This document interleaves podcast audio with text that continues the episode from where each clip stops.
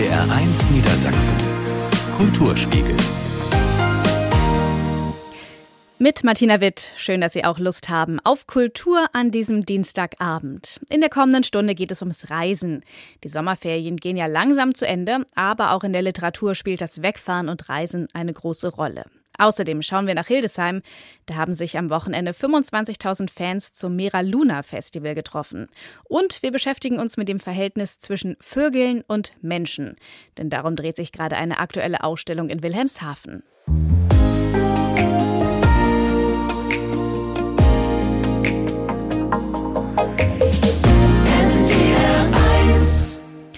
Die Sommerferien in Niedersachsen nähern sich langsam dem Ende. Am Donnerstag geht ja die Schule wieder los.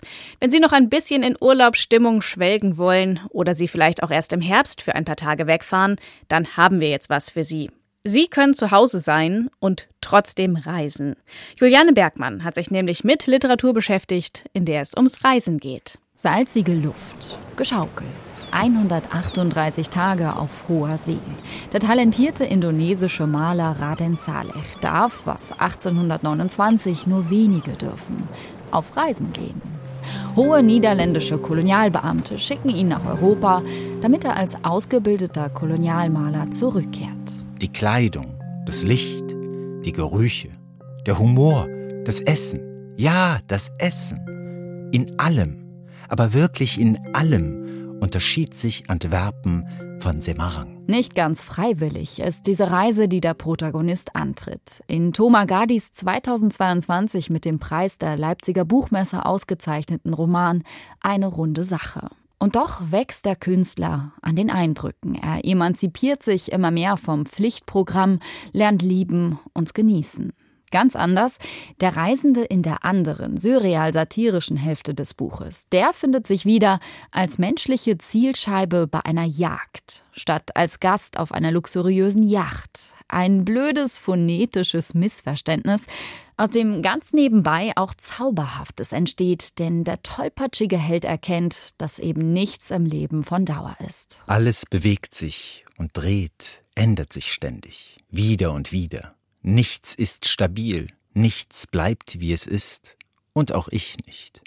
Und ich, ich wähle Erfindung, Fabulieren, Fantasie, die wunderbare Lüge. Wenn wir reisen, suchen wir, bewusst oder unbewusst, das andere, das Unerwartete, das Unplanbare und überraschen dabei auch uns selbst. Nicht nur Neugier und Erkenntnisgewinn können den Anstoß für einen Aufbruch geben, auch die dunklen Wünsche des Menschen, Eroberung, Gier, Hass. Wenn zum Beispiel Jules Verne seinen wettgierigen Phileas Fogg vergeblich in 80 Tagen um die Welt hetzen lässt, wenn Jonathan Swifts berühmter Gulliver im Land der Riesen oder Zwerge vor lauter Überheblichkeit seine eigene Zivilisation für die einzig wahre hält, oder wenn Herman Melvilles rachedurstiger Kapitän Ahab seinen früheren Angreifer Moby Dick durch die Meere jagt. Bis zum letzten ring ich mit dir. Aus dem Herzen der Hölle stech ich nach dir. Nicht immer findet der Reisende Erfüllung, geschweige denn sein Glück. Reisen heißt Bewegung. Die Dinge entwickeln und verändern sich, geraten in Fluss oder aus den Fugen. Die Grundidee des Erzählens an sich. Kein Wunder also, dass in fast jedem Roman gereist wird. Im Nachtzug nach Lissabon, per Lader in Chick oder in Sibylle Bergs, der Tag, als meine Frau einen Mann fand. Ich wünsche mir etwas, das ich nicht schon hundertmal erlebt habe. Denkt die mit 40erin Chloe. Stumm arrangiert hat sich diese Figur mit ihrer leidenschaftslosen 20-jährigen Partnerschaft. Der Ausweg die Reise in eine tropische Region. Chloe verliebt sich in ihren sexy Thai-Masseur und nimmt ihn mit nach Hause.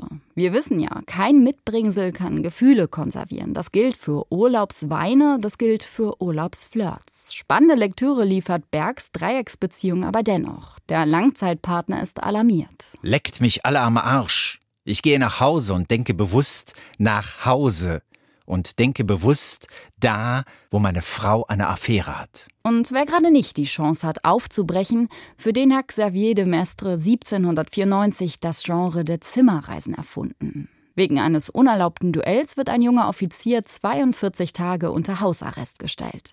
Er betrachtet um sich herum die Alltagsgegenstände, Erinnerungsstücke, Bilder an der Wand, Möbel und schreitet von Entdeckung zu Entdeckung. Die Reise um ein Zimmer. Wenn du, lieber Leser, so unglücklich und verlassen bist, dass du keinen Zufluchtsort mehr hast, wohin du dich zurückziehen und vor aller Leute Augen verbergen kannst, dann sind alle Vorbereitungen zur Reise getroffen.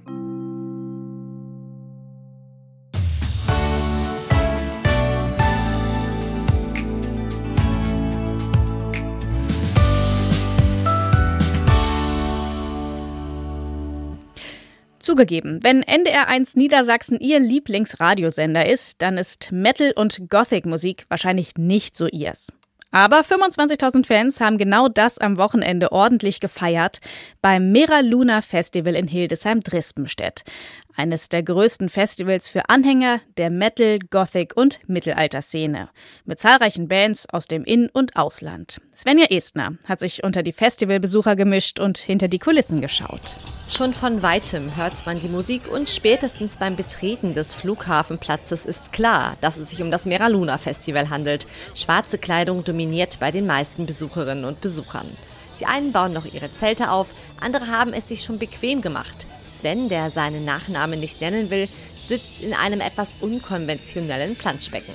Wir sitzen hier in einem alten sowjetischen äh, Schlauchboot einfach drin, damit wir für jedes Wetter gerüstet sind. Er war schon häufig auf dem Miraluna. Mit ihm im Boot sitzt seine Freundin Denise. Sie war 2017 das letzte Mal auf diesem Festival und schätzt vor allem die Gemeinschaft. Das Miraluna ist für mich einfach ein besonderes Festival mit so vielen Leuten, die sich einfach hübsch präsentieren und da Bock drauf haben. Hier wird man auch irgendwie genauso akzeptiert, wie man ist, kann man machen, was man möchte. Christa Büttner und ihr Mann Manfred sind mittlerweile eine Institution auf dem Flugplatzgelände. In einem eigenen Ankleidezelt verwandeln sie sich mit selbstgeschneiderten Outfits in mystische Gestalten. Sie in eine Art böser Engel und er in einen vornehmen Gentleman mit ausgefallen dekoriertem Hut. Es geht ja bei der Waagschale los. Das ist quasi so die Geburt. Man heiratet, man kriegt Kinder, da sind auch so Fotos drauf und auch von die Enkelkinder. Ja, und irgendwann kommt der Tod und wenn man sich bis dahin wirklich ehrlich geliebt hat, dann lebt die Liebe ewiglich. Ne? Dieser Kopfschmuck aus Holz und Plexiglas bringt fast 8 Kilo auf die Waage. Lisa Marie Luna, wie sich die Frau im engen, trägerlosen roten Karokleid mit Lackkorsage und Plateaustiefeln nennt, bekennt sich mit ihrem Zweitkostüm zu ihrer dunklen Seite. Der Charakter stammt aus dem Horrorfilm S. Und da gibt es einen Pennywise, das ist der Clown, er sieht man komplett in weiß und mit einem roten Ballon. also da ich ja das meiste selber genäht habe, ist es ja quasi nur anziehen und dann schminken eine Stunde ungefähr. Her über die kleine Stadt die innerhalb von zwei Wochen auf dem Flugplatzgelände gewachsen ist, ist Stefan Tanscheid. Er ist ein alter Hase in der Festivalbranche, hat auch das Hurricane unter seinen Fittichen. Das Meraluna ist für ihn aber immer etwas Besonderes. Dieses Festival ist ein ganz besonderer eigener Kosmos. Es ist eine große Familie, die hier jedes Jahr sehr treu wieder zusammenkommt. Und das ist sowas, was man in anderen Genres und auch bei anderen Festivals, die wir auch machen zum Teil, so in dieser Form nicht hat. Damit das Musikprogramm so harmonisch ineinander greift, plant er mit seinem Team schon direkt nach dem Festival das kommende Jahr. Und das ist in der momentanen Situation mit den überall hohen Preisen und den somit gestiegenen Künstlergagen gar nicht so einfach. Das war noch nie so knapp und so schwierig wie jetzt. Es ist aber trotzdem so, dass uns das auch in diesem Jahr wieder gut gelungen ist. Mitschnitte der Konzerte können Sie unter ndr.de-kultur sehen.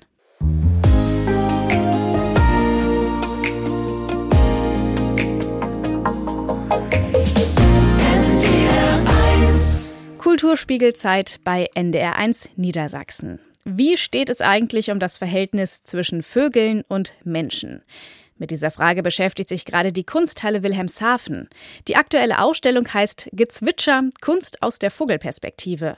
23 internationale Künstlerinnen und Künstler zeigen ihre Sicht auf die Vogelwelt, deren Schönheit, die Faszination beim Fliegen, aber auch, dass Vogelarten bedroht sind, weil der Mensch in ihren Lebensraum eingreift. Die Ausstellung macht auch schon vor dem Eingang auf sich aufmerksam. Jutta Pschegoda war dort.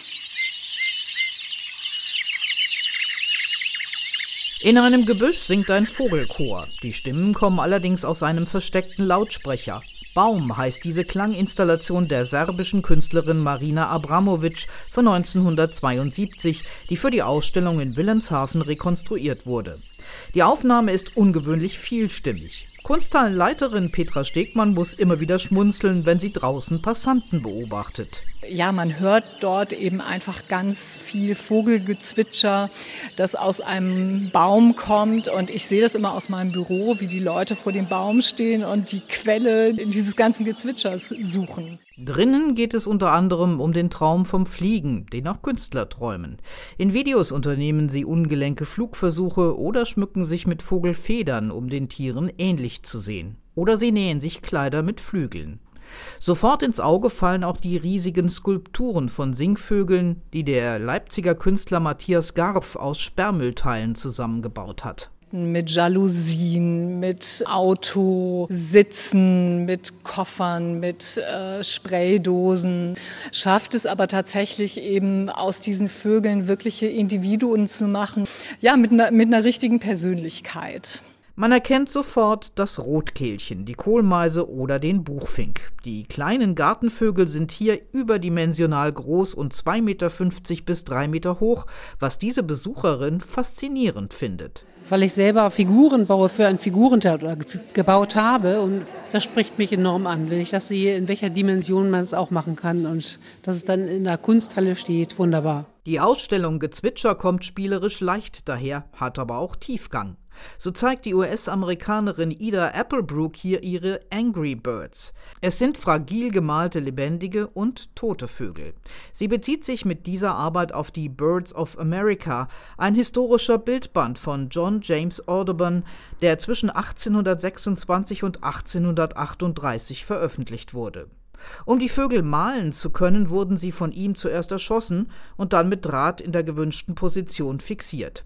Darauf antwortet die Künstlerin Applebrook mit ihrer Kritik an der Gegenwart, sagt Stegmann. Und sie hat mit dieser Serie 2016 angefangen zu einer Zeit, zu einem Jahr, ähm, das uns, glaube ich, in Erinnerung bleibt durch MeToo, das uns in Erinnerung bleibt durch die äh, Präsidentschaft von Donald Trump. Und sie hat eigentlich ihre ganzen, ihren ganzen Unwillen und ihren ganzen Unmut in diesen Vogeldarstellungen ausgedrückt. Gesellschaftliche und politische Umbrüche gezeigt anhand von großformatigen Vogelporträts.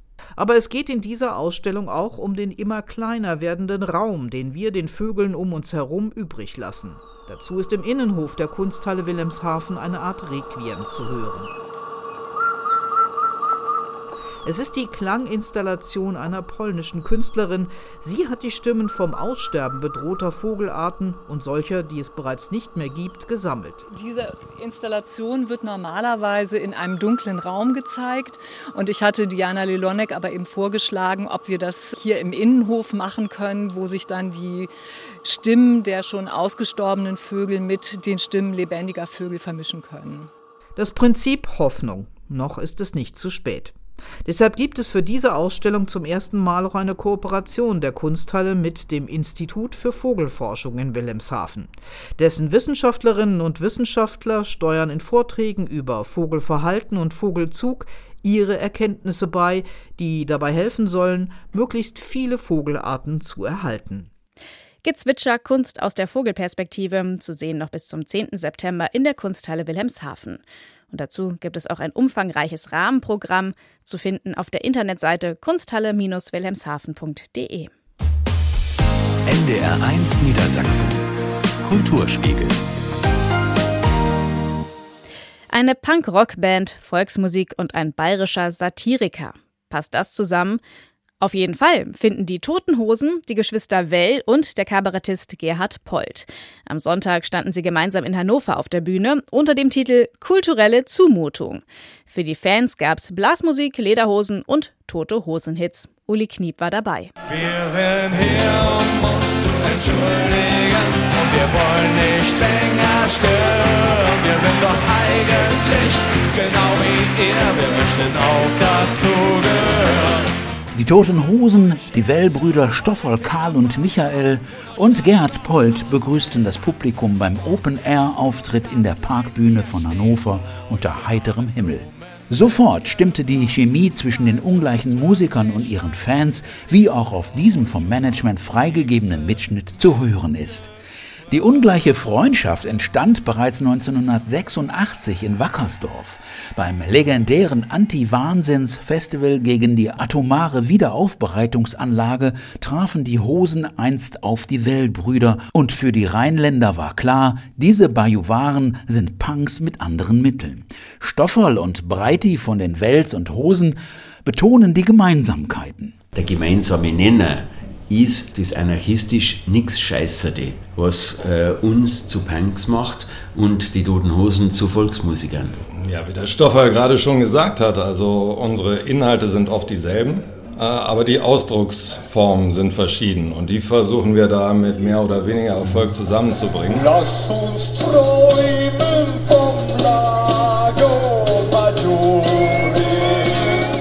diese kulturellen Annäherungen gelingen auf äußerst humorvolle Weise. Sie selber nennen ihre Zusammenarbeit eine kulturelle Zumutung. Das ist sie zumindest in puncto sprachlicher Barriere, denn Gerhard Polt nimmt nur wenig Rücksicht auf etwaige Verständnisschwierigkeiten der Nordlichter. Ich gebe ungefähr 10% ins Konto. So muss man schon genau hinhören, um die auf Bergdeutsch vorgetragene Satire zu verstehen. Doch ob in der Rolle als indischer Pfarrer, Tiroler Tourismusmanager oder einfach als hinterwäldlerischer Grandler, der mittlerweile 81 Jahre alte Münchner Kabarettist erreichte das bunte Publikum in Hannover wie schon vor wenigen Tagen in Hamburg. In Berlin übrigens hatte das skurrile Package vor wenigen Tagen hohen Besuch. Bundespräsident Frank-Walter Steinmeier war zu diesem diesem kulturellen Austausch in den Admiralspalast gekommen, um die Hosen, die Wellbrüder und Polt zu erleben. Hat auch er sich amüsiert, wie gestern das Publikum am Maschsee? Ich vermute, dass der Steinmeier unsere Form äh, des Auftretens durchaus äh, sich angeeignen konnte. Also was, er kann was damit anfangen, was wir machen. Man, man soll nicht kontrollieren, ob einer lacht, sondern ob er Bier trinkt. In Hannover wurde jedenfalls reichlich gelacht, getrunken und gesungen. Die Punkrock-Fans waren natürlich textsicher und grölten lautstark Hosenhits bis zur Zugabe You'll Never Walk Alone. Der Titel Kulturelle Zumutung, der lockt ja, finde ich. Das haben, das haben sich gut ausgedacht einfach. Ja, wenig Zumutung, aber ja, viel Annäherung, genau. Es war etwas, was ich so noch nicht gesehen habe und es war toll. Ja. Es war super, ein super Abend, gar keine Frage, war sehr unterhaltsam, aber das Bayerische hat äh, uns hier in Norddeutschland ein bisschen gerissen, sagen wir es mal so. Ja, ja, aber es war schon spannend. Das ist ungewöhnlich. Ein bisschen wie in der Kirche, immer aufstehen und hinsetzen. Wegen dieser Mischung sind wir extra hierher gekommen. Aus? Aus Würzburg. Ja, in Bayern gab es keine Karten mehr. Es war mein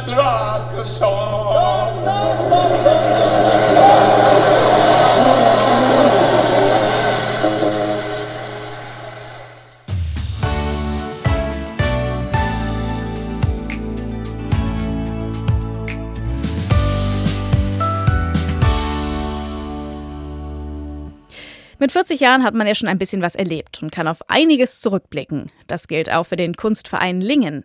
Den gibt es auch schon seit 40 Jahren.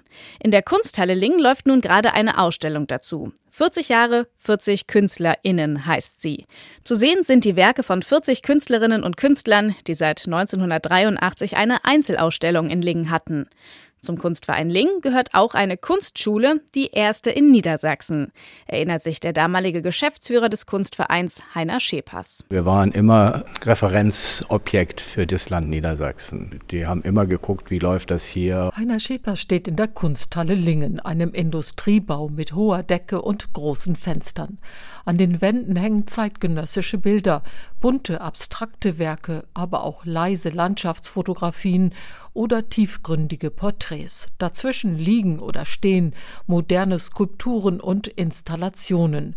Maike Behm leitet heute die Kunsthalle. Wir haben überlegt, zu 40 Jahre Kunstverein, dass wir 40 KünstlerInnen gemeinsam zeigen und dass Heiner Schepers 20 auswählt und ich 20 auswähle. Schepers ist Mitbegründer des Lingener Kunstvereins mit anfänglich sieben Mitgliedern sein Antrieb? Naja, ich habe Kunst studiert und ich dachte, wo ich etwas von weiß, das anderen zu zeigen, äh, könnte eine gute Aufgabe sein, eine gute Arbeit sein. Ein Blickfang der aktuellen Schau ist ein Bild des amerikanischen Künstlers Mel Ramos. Es zeigt eine nackte Frau sitzend in einem Martini-Glas, dem James Bond-Getränk. Und so soll auch die Frau im Glas das erste Bond-Girl Ursula Andres sein, so Schepers. Bilder des Künstlers Ramos hat der Kunstverein Anfang der 1990er Jahre in Lingen gezeigt. Das sei ein großer Erfolg gewesen, sagt Schepers. Bekannte Künstler ins Emsland zu holen, war nicht einfach wer ist Lingen, wo ist Lingen. Äh, die Künstler kannten uns nicht, ich kannte die Künstler, aber sie uns nicht und das war schon aufregend. Zeitgleich mit dem Kunstverein wurde die Kunstschule Lingen gegründet. Die Kunstschule Lingen ist die erste Kunstschule Niedersachsen, sagt Maike Behm. Mittlerweile gäbe es niedersachsenweit 40 Kunstschulen. Der Kunstverein Lingen hat im ländlichen Raum sozusagen Pionierarbeit geleistet. Also wir haben schon sehr daran arbeiten müssen, überhaupt äh, die Kunst zum Volk Volk, wie man so schön sagt, äh, zu bringen, weil nicht alles, was wir gezeigt haben, gefiel auch allen Leuten. Bei der aktuellen Schau ist für jeden Geschmack etwas dabei. Die 40 Werke sind noch bis zum 20. August in der Kunsthalle Lingen zu sehen. Ein Bericht von Hedwig Ahrens.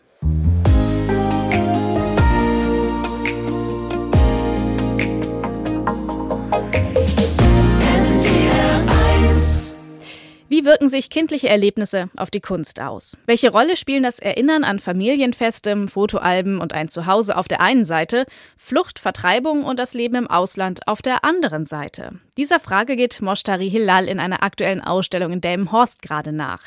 Sie ist selbst 1993 in Kabul geboren. Kindheiten von Erinnerungen in der Kunst heißt der Titel der Schau im Haus Coburg. Zu sehen sind Werke von acht Künstlerinnen und Künstlern, die als Kinder Afghanistan verlassen haben. Magdalene Melchers hat sie sich angesehen.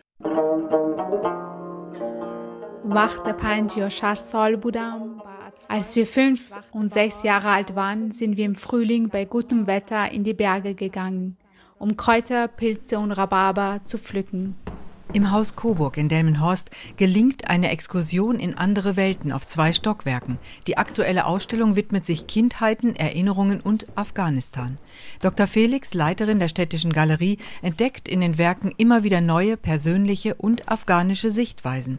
Auftakt der Ausstellung ist eine Grafik der Kuratorin. So, also hier stehen wir vor einer Zeichnung von Moshtari Hilal die ihre Familie zeigt. Und man sieht sozusagen die Figuren der Erwachsenen erst eigentlich auf den zweiten Blick. Also die Textilien, die Kleidung, die getragen werden, die scheinen auch so ein Eigenleben äh, zu entwickeln. Also sie werden so blattfüllend äh, und lassen uns die Erwachsenen erst im zweiten Blick irgendwie erkennen, ganz zentral nehmen aber die Kinder mit ihren Blicken Kontakt mit uns auf.